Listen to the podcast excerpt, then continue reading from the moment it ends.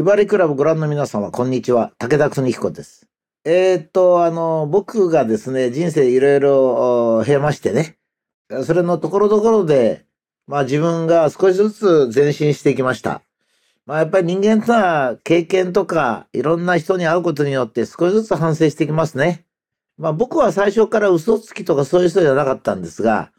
まあそれでも傲慢さとかですね、若気の至りとか、そういうのがいっぱいありまして、まああの、僕が自分の若い頃のことを考えますとね、反省しきりなんですけども、まあこれも仕方ないですね。えーまあ少しずつ少しずつ改善されていけばいいと、まあ、いうことで、えー今日から少しですね、SDGs っていうのはもう本当に僕言うのも嫌なんですけどね、なんだかどっかから降ってきて、そのうちなんか企業の人がみんなこういう SDGs バッジなんかつけ始めてですね、何かなと思ってると持続性社会とか言ってるんですね。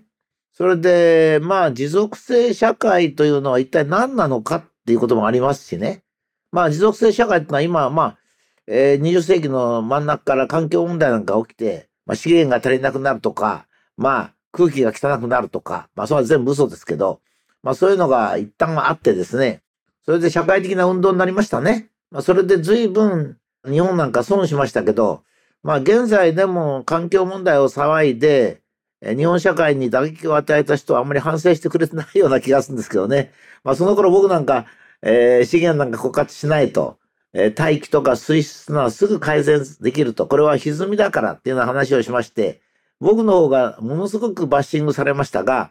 あの頃僕をバッシングした人ってのは今どういうふうに反省しておられるのか と思いますけどね。で、この持続性についてもですね、私には思い出があって、ある学会が持続性の特集論文を募集したんですね。私もそこに所属してましたから、えーいや、あの、持続性っていうのは自動的に解消するもんだと、まあいうことを論理的に書きましたらね、編集長から丁寧な電話がありまして、誠に申し訳ないけど、先生の論文はちょっと引き下げていただかないかと。っていうのは非常に論理的で、もしみんながそれを読んでしまったら、あ、持続性っていうのは考えなくていいんだなと思ってしまうので、論文の趣旨が外れちゃうっていうんですね。それで、この論文集についてはもう国から金をもらってるんで、そういうわけにもいかないっていうんで、まあ、非常に丁寧な、まあ人間というのはおかしなもんですね。論理的にどうするべきってことが分かってても、やはり相手がね、喧嘩腰とかね、なんか敵意があるとかね、そうすると僕にも戦う気分が出てきちゃうんですけど、まあ、申し訳ないと言ってきたらですね、えーまあそれもそうかなと思ったりしますね。で、今日から SDGs についてですね、えー私の考えを中心にお話をしていきたいと。この問題は非常に大きな問題で、まあ環境が、環境問題ってのはないんだっていうような問題とかですね。この持続性っていう問題もないんだとかいう問題は非常に巨大な問題で、こう一つ一つをこう捉えてもわからないんですね。大きく捉えなきゃいけないんですね。それからまああの、ひばりクラブの人と時々お話をするんですが、まあ非常に有益な話ができていいんですけどね。ひばりクラブのこのクラブのものを読んでて、なんか変なんですけど、ひばりクラブはひばりクラブでみんなで知恵を集めてやろうっていう人が読まれればいいんでね。その他の人、いいんですけど、なんだかあの、武田は知識がないぞとか、まあね、FDA なんかこの前もちょっとお話します。FDA に欠陥があることはよくよく知ってるんです、私は。WHO とね、FDA がどういう資金構成になってるかとか、今までどういう判定をしてきたのかと、まあいうことはよく知ってるんですけどね。僕はあの反論を書いた人はあまり知らないと思いますよ。僕は自分で開発したいろんなものの審査なんかも FDA で受けましたしね。まあそういう点から言うとですね、この世の中に自分と全く同じ、えーその医療判定をする世界的機関を作るってわけにいかないんですよ。ですから僕のね、FDA はなかなかいいっつったのはですね、まあ今いろいろな点で医療に不安を持ってる人の中としてはね、まあ、FDA が一番ね、おそらく日本人の医療に疑問を持ってる人には近いと思うんですよ、僕は。ええ。だけど、日本の医療に心配してる人がね、全くそれに適合するような機関ってはまだないんですよ。それは僕らが一生懸命これから努力して作っていかなきゃいけないですね。ということは、単に非難をするだけじゃなくてね、やっぱりそれをどういうふうにするべきだっていう、プラスの方に行くね、そういう議論をしなければいけない。批判っていうのはね、有効によって有効ではありません。批判するなら必ずこうしたらいいっていうのを出せば、その批判は有効になりますが、批判だけでは有効になりません。まあこれはね、えっ、ー、と僕は別に最近腹も立たないし何とも思わないんですけども、だけどまあね、日本が発達するためにはそれが必要だと思いますね。まあ今日はこの SDGs の第1回なんですけども、このいかに身の回りが変わってきているかということを実感してほしいんですけどね。えっ、ー、と、もうすでに消えているものもありますし、もう間もなく消えるものはどういうものか。もちろん IT とか集積回路ですね。それから AI、えー、人工知能。まあ、IT があるから AI ができるんですけども、IT と AI によって、もう間もなくどんどんどんどん自分たちの身の回りから消えていくものですね。それを考えますと、まあ、家の鍵。まあ、これはあの、顔面認証でもいいですし、まあ私なんかもね、皆さんもパソコンでみんな顔面認証なんか使っておられると思いますが、さらにそれが進みますね。どんどん。それから顔面認証でどうしてもダメであれば、まあ人間とは体から何か発生しますから、そういう分析器とかね。まあ、それからなんかちょっとした仕草。まあそういうもので同定するっていうことがありますからね。えっ、ー、と、後ろから肩で同定するっていう方法も結構進んでおりますので、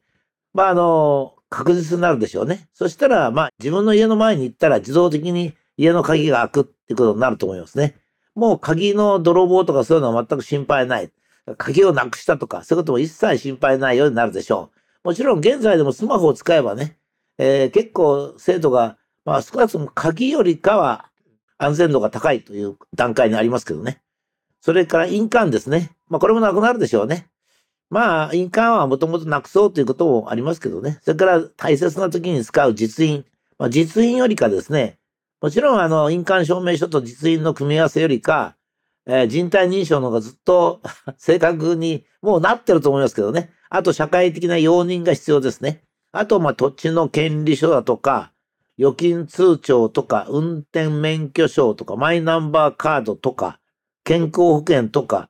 それから、まあそういうのが全部なくなるでしょうね。もうすでにですね、いろんな方法がありますよね。パソコンからの、まあ、えー、二重チェックの本人確認を経たアクセスとかですね。まあ、どんどんどんどん進んでいくでしょう。まあ、こういったものが揃ってですね、さらにそれに対して少し法律的な制限がありますね。えー、そういう嘘をついたら罰せられるというようなこともですね、えー、まあ、これからその人の嘘度っていうのも出てくるでしょうね。その人が発言したものとか全部が、行動が全部クラウドコンピューター入りますから、それの矛盾の多い人、多い人には、こんなに嘘をついてる人はもう社会的行動をさせないとかね、まあ、そういうことが自動的に決まったりしますでしょうね。それから、まあそういったあの、まあ、まあ今でももうすでにあの、切符とか航空券とか予約とかね、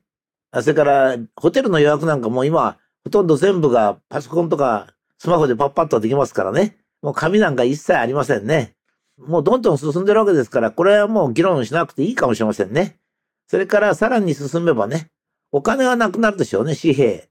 それから効果。これはまあ、簡単になくなると思いますね。まあ、クレジットカードとか、それから、なんかサービスカードみたいのもありますけども、そういったものもなくなると思いますね。そんなのもう、自分はもう全部やってるよっていう人いるでしょうね。僕もですね、ほとんど現金は、あの、使えませんけども、現金でやらなきゃなんない時がやっぱりあるんですよ、まだ。これは社会が遅れてるからですね。えー、だけどこの頃もうタクシーなんかも昔は手挙げて止まるなんてのあったんですけど、最近はもう GO かなんか使わないとですね、ほとんどが GO で動いてるもんですから、GO で予約なんていう車がどんどんどんどん動くもんですから、なかなか手挙げても止まってくれないようになりましたね。まあ GO はしかも金を払わないし、えー、降りるときにはそのまま降りれると、まあ、いうふうになりましてね。えー、まあ GO は呼ぶのにちょっとお金がかかるっていうまだ問題点はありますけども、まあ、随分タクシーの利用も便利になりましたよ。たった GO というものが一つ動くだけでね、ものすごく便利になりました。私はもう今ね、お金はほとんどカードです。カードとかスマホ。えー、それから、そう、ですからもう僕はもう、まあ、鍵がだけど持たなきゃいけないんですよ。だから鍵が嫌ですね。落とすんじゃないかとかね。まあそういう心配がありましてね。それからなんかやっぱ証明書が今ではまだ必要なんですよ。健康保険証とかね。なんで健康保険証がマイナンバーカードと紐付きになるんだって、そんなんじゃなくて、マイナンバーカードをなくしてですね、それから全部生体認証にしてほしいもんですよ。生体認証だったらね、まあ、だから僕はね、言うんですけど、スピードは全然もう関係ないんですよ。例えば、新幹線ですとね、僕なんか新幹線の改札の前でパッパッパッと予約して、本当ものの、僕が歩く速度の間で予約してから まあ、新幹線の改札から、30メートルも離れたところでこう、予約してですね。で、予約 OK になってからそこまで歩いたら必ず通りますからね。っていうことはもうあれ、全国ネットでしょうから。ですから、まあ、スピードという点ではね、もう本人認証ができる、もしくは本人認証を生体でしなくても、スマホぐらいでしてくれれば、まあスマホも落とす可能性があるんでね、本当はスマホがこう、あの、つまり生体認証ができればスマホが自分の体になるわけですから、ですから、そしたらもう、スマホでいうところはね、全部なくなりますね。それからあの、スマホの代わりに何か発信装置とか持つ必要があるかもしれませんけど、それは今みたいに武田邦彦のスマホでなくていいんですよね。誰のスマホでも、僕の顔とかそういうんで、その持った瞬間に手の形でもいいですけどね。そうすると、持った瞬間に武田邦彦のスマホになる。だからどこにスマホがあってもいい。なくなっても構わないんで、友達からスマホちょっと貸して、つって、持った瞬間に全部僕のスマホになりますんでね。まあそういうような新しいスマホも登場してくるでしょう。それから、まあ現在でやっぱりスマホの使い方がね、やっぱり若い人向けになってるんで、これはやっぱり、まあ、もう少し進めれば、あの、おばあちゃんでもおじいちゃんでも、それからどういう人でも使えるようになるし、そういう人が大幅に損しないようなね、ことにもなると思います。それから、このページの下に書いてある傘とかコート、コートってオーバーコートですけどね。まあ、今、あの、ダウンが、ダウンが非常にいいですよ。昔は重たいオーバー着てましたけどね。今ダウンですから軽いしね。だけど、ダウンなんかなくなっちゃいます。エアコンもなくなっちゃいますね。工場勤めもなくなっちゃいますが、これは住環境の変化。まあ、どんどんどんどん変わってきます。つまりもうすでに技術があるっていうもんですね。もう現在も技術があるんで、あとは人の慣れとか、そういうものでいくっていうもんですね。つまりこれ何かって言いますとね、大体科学技術のは大体原理発見があってから80年。まあ早いものは50年ぐらいで社会に応用されていくんですね。ですから、まあ、こう量子科学っていうか、そういったものが、1920年ぐらいから出始めて、まあ、1950年には、まあ、いろんな半導体ですね、というのが出てきて、それが集積回路までなって、まあ、1980年ぐらいには、パソコンとかそういうもので部分的に応用され、まあ、1990年から2000年にかけて、えー、スマホとか、こういったね、本格的な IT になりました。ですから、まあ、ちょうど今、そういう IT、AI がね、花開く80年目に当たってますので、まあこれからそうですね、やっぱり50年はかかると思うんですよ。つまり今度の IT、AI 革命っていうのは、ちょうど17世、えっ、と、17世紀1600年。まあ、18世紀にですね、あの、イギリスで起こった産業革命。あれは人間の中の筋肉を使う部分を取り去ったわけです。で、今度人間の中で単純な頭を使うところを取り去ってるので、まあ大体やっぱり50年は最低かかると思うんですね。ですから今2025年ですから、えー、2050年ぐらいまでに第1弾の SDGs がいらなくなる。SDGs、SDGs って持続性でしょ？現在の社会が持続するなんてことないんですよ。持続する前に変わってしまうんです。これを証明したのが、きちっと歴史的にも証明し、自技的に証明したのが僕の論文だったんですね。持続性ってのは今の状態を保とうとするんだけど、今の状態自身が、その今の状態が持続性がなくなるよりか先に今の状態が変わってしまうんです。これが僕の原理なんですね。ですから、それを歴史的に技術的に証明すればいいわけですね。つまり、持続性が必要ないってことは何でわかるかっていうと、現在の状態を持続させようと思っても、あの環境問題がそうだったんですよ。実は。あの、梅園が多くてね、1952年にロンドンスモークが起こって、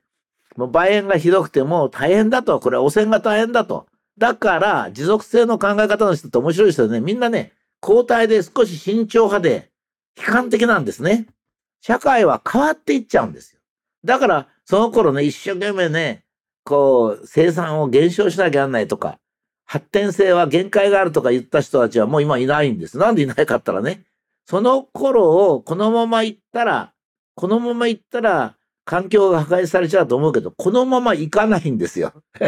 今ね、まあ日本なんかその当時に比べたら倍塩が多かったね、1980年、高化学スモークとか、もう川の水が汚いとかいう時から見ればね、生産量は20倍ぐらいになってるんですよ。それだけども空気はもう20分の1とか綺麗になってるんですよ。つまりこれは何かって言ったら、現在の状態が続くのを守ろうとするのが持続性なの。だけど、現在の状態は人間社会では変わらないんです。で変わらないっていうのはどのくらいで変わらないかっていうのが、これが原理があるんです。どういうのかっていうと、技術レベルが低い、社会レベルが低ければ、長く持続するんですが、変化も少ないんです。それから、技術レベルが高くて、社会の発展も高度だと、行き詰まるのも早いんですけど、変化も早いんです。で、そこで重要なことは、行き詰まる時間と変化の時間の比率なんですよ。で、行き詰まる方が早ければ、持続性が大切なんです。ところが、変化が早ければ、持続しようと思ってるし変化しちゃうから 関係ないんですね。だからこの、今これを見られてどういうふうに思われたか知りませんが、まあこういう証明書類全部なくなる。お金もいらなくなる。ね。なくすこともなくなる。いつも手ぶらで出かければいい。それ自分は武田ですって言えば、それで終わりと。いうことですからね。スマホなんかでも、まあ、そこら辺にあるスマホ、今傘がちょっとそうなりましたね。ビニール傘が発達してから、もう傘がなくすなんてことはほとんどなくなりましたし、駅に傘を取りに行くなんてこともあまりなくなりましたね。まあもっともう一段進みますから、傘全部なくなりますけど。えー、だから結局持続性の問題をね、今きちっと考えようと思うのは、まず我々の社会、現在の社会がどのくらいのスピードで変わっていくか。我々は何を持続しようと思ってるのか。まあそれについての、まあ正確なね、合理的な考え方をしようと思っております。えー、まあコメントはいつも楽しみにしておりますが、まああの、性格的にね、えー、人を批判したい人とか、それから、まあ、悲観的な人は大いにコメント書いていただいていいんですよ。だって、悲観的な人が、いや、この世の中はもっと楽観的なんだと。武田はなんでいつも笑ってんのかって言ったら、いやいや、もうね、持続性なんか言ってる暇ないんだと。変わってしまうから。持続性をやるんなら、今から30年後の社会が持続性であることを考えればいいんですよ。30年後の社会はまた60年後に変わってますからね。まあ、なかなか面白いもんです。第1回終わります。